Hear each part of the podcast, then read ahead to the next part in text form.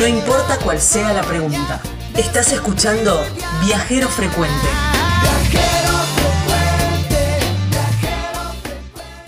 Viste que eh, por ahí la cumbrecita en la provincia de Córdoba se, se- no sé si se vende, pero bueno, se recomienda una visita de un día que vos llegás, es un pueblo peatonal, entonces vos llegás, Ah, dejás el auto qué lindo.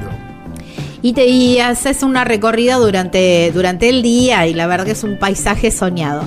Pero medio como que un día te quedas re corto y, mm, y la verdad que hay mucho para hacer, hay mucho para hacer y podés alojarte ahí en el pueblo. Ah. Es espectacular porque vos entras con el auto, lo dejás en el hotel Me encantó. y, Me y a partir de ahí te mueves siempre 100% caminando. Bueno, hay un hotel que tiene la mejor vista del pueblo. Está allá arriba, tiene toda la panorámica. No te puedo explicar lo que es a la noche que se ven todos los farolitos entre los cerros. Es increíble y de día ni hablar.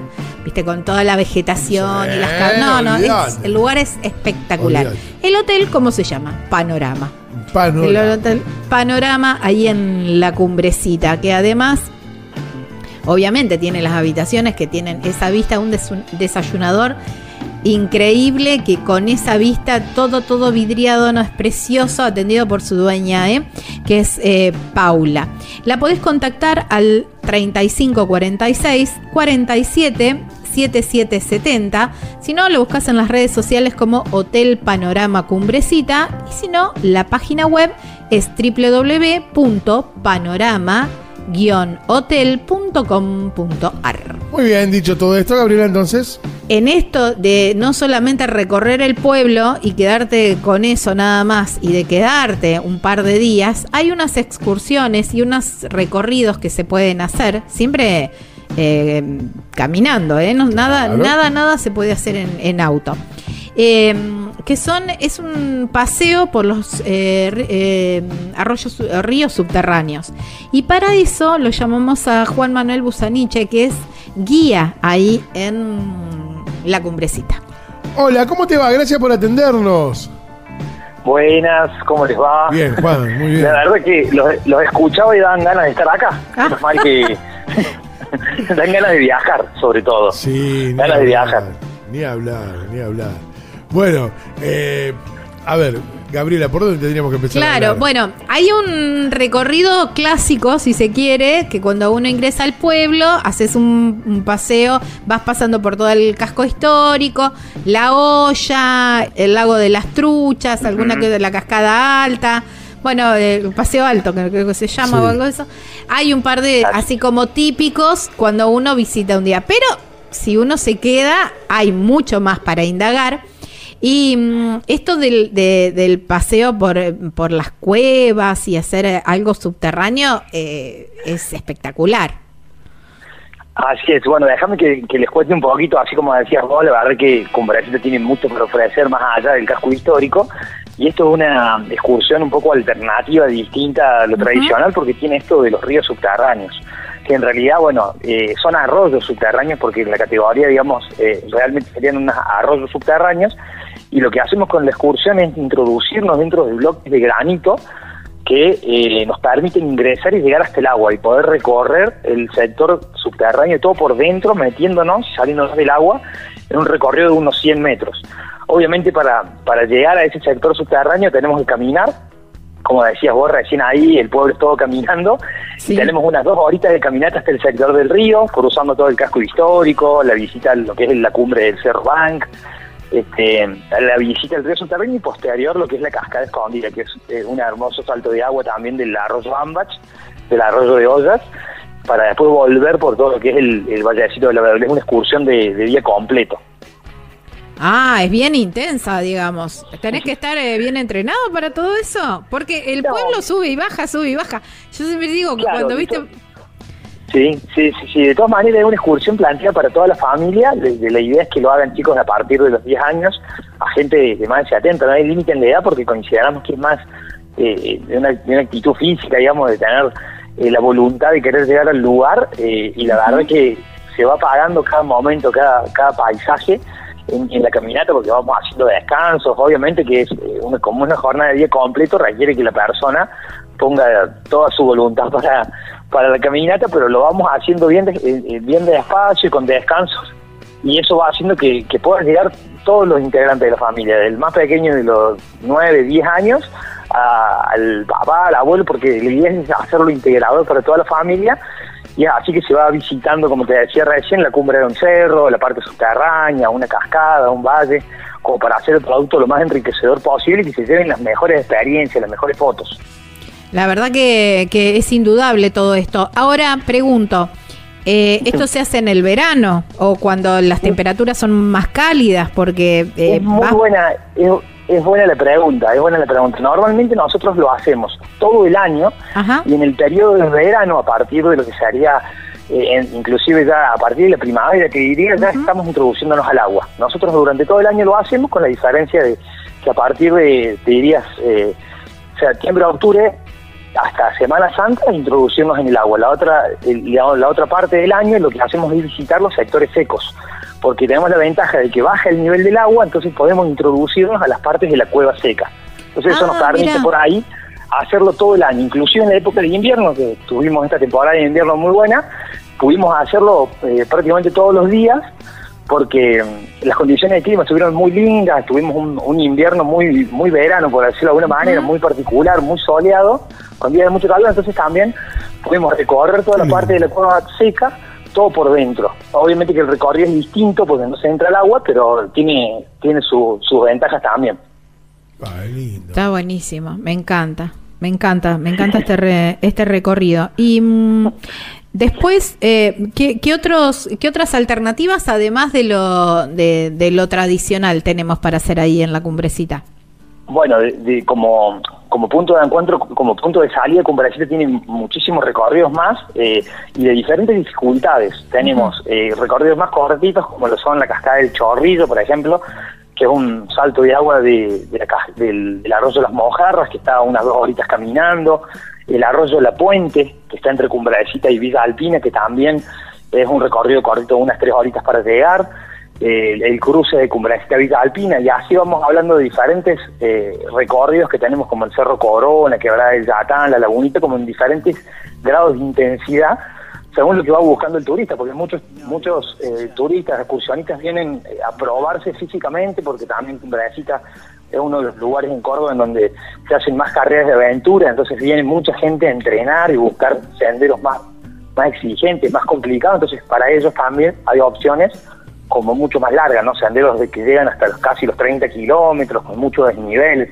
Hay como para todos los gustos, ¿no? Para el público familiar, una excursión de, de dos o tres horitas, de seis horas, como para las personas que quieren correr, entrenar en montaña, de excursiones de casi 30 kilómetros. Ahí, uh. de todo un poquito. 30 kilómetros una en esa no me estaría aprendiendo. Una bochita de tiempo también, ¿eh?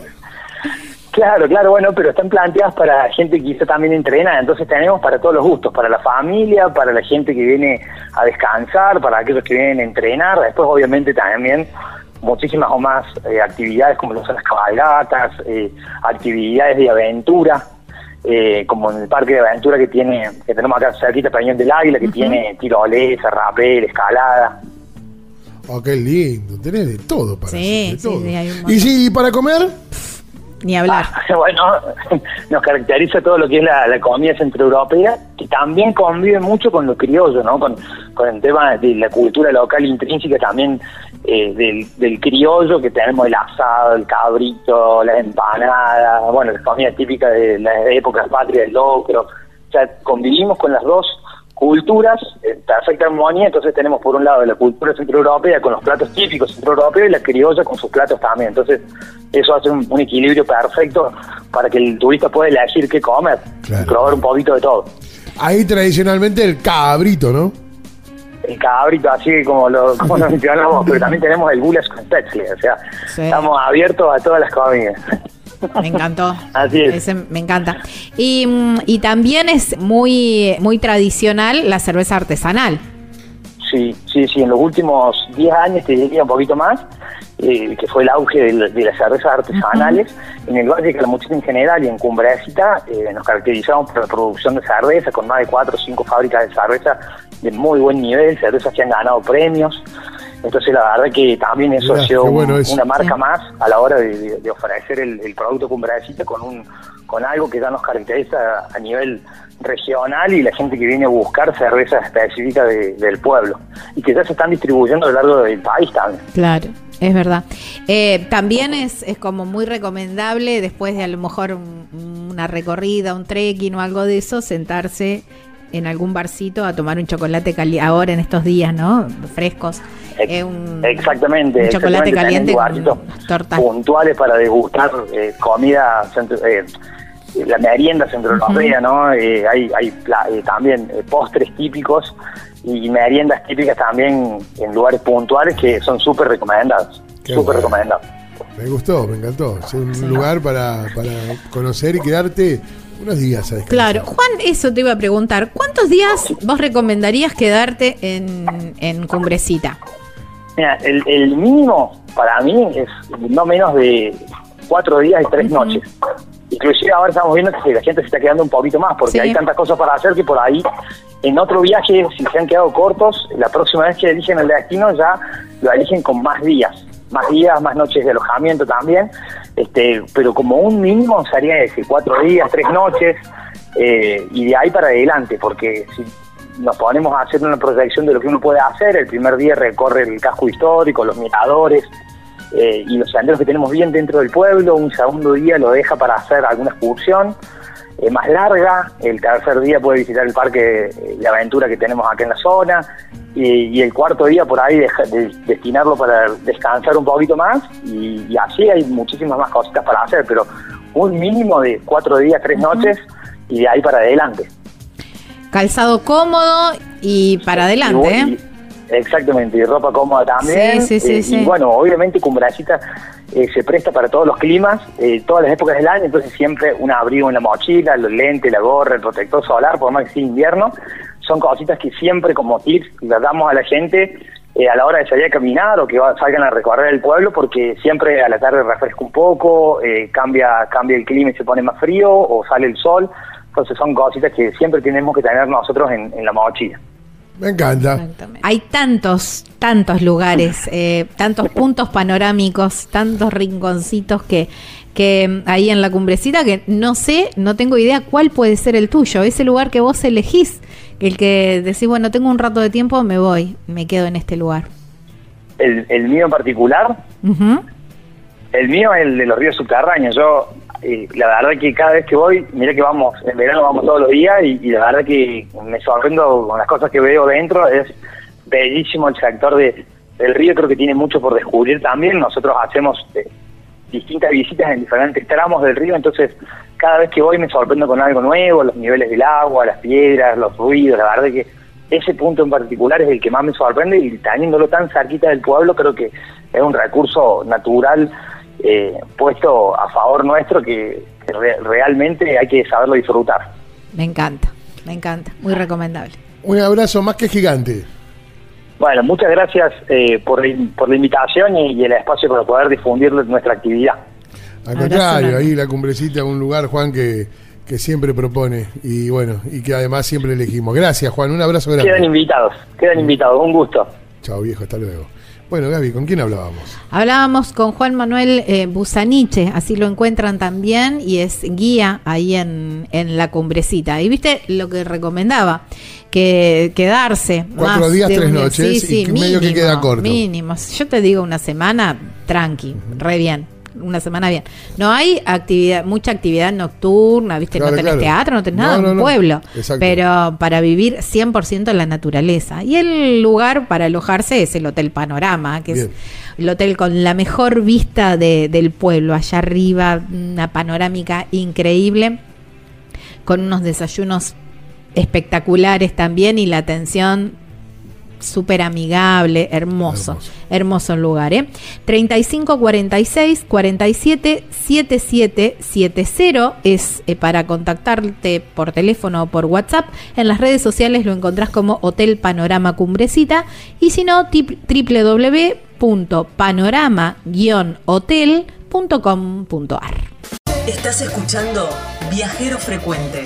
Encontranos en Facebook como Viajero Frecuente Radio, en Twitter arroba Viajero Radio, en Instagram Viajero Frecuente Radio. Vamos a viajar, si no es ahora, ¿cuándo? ¿Cuándo?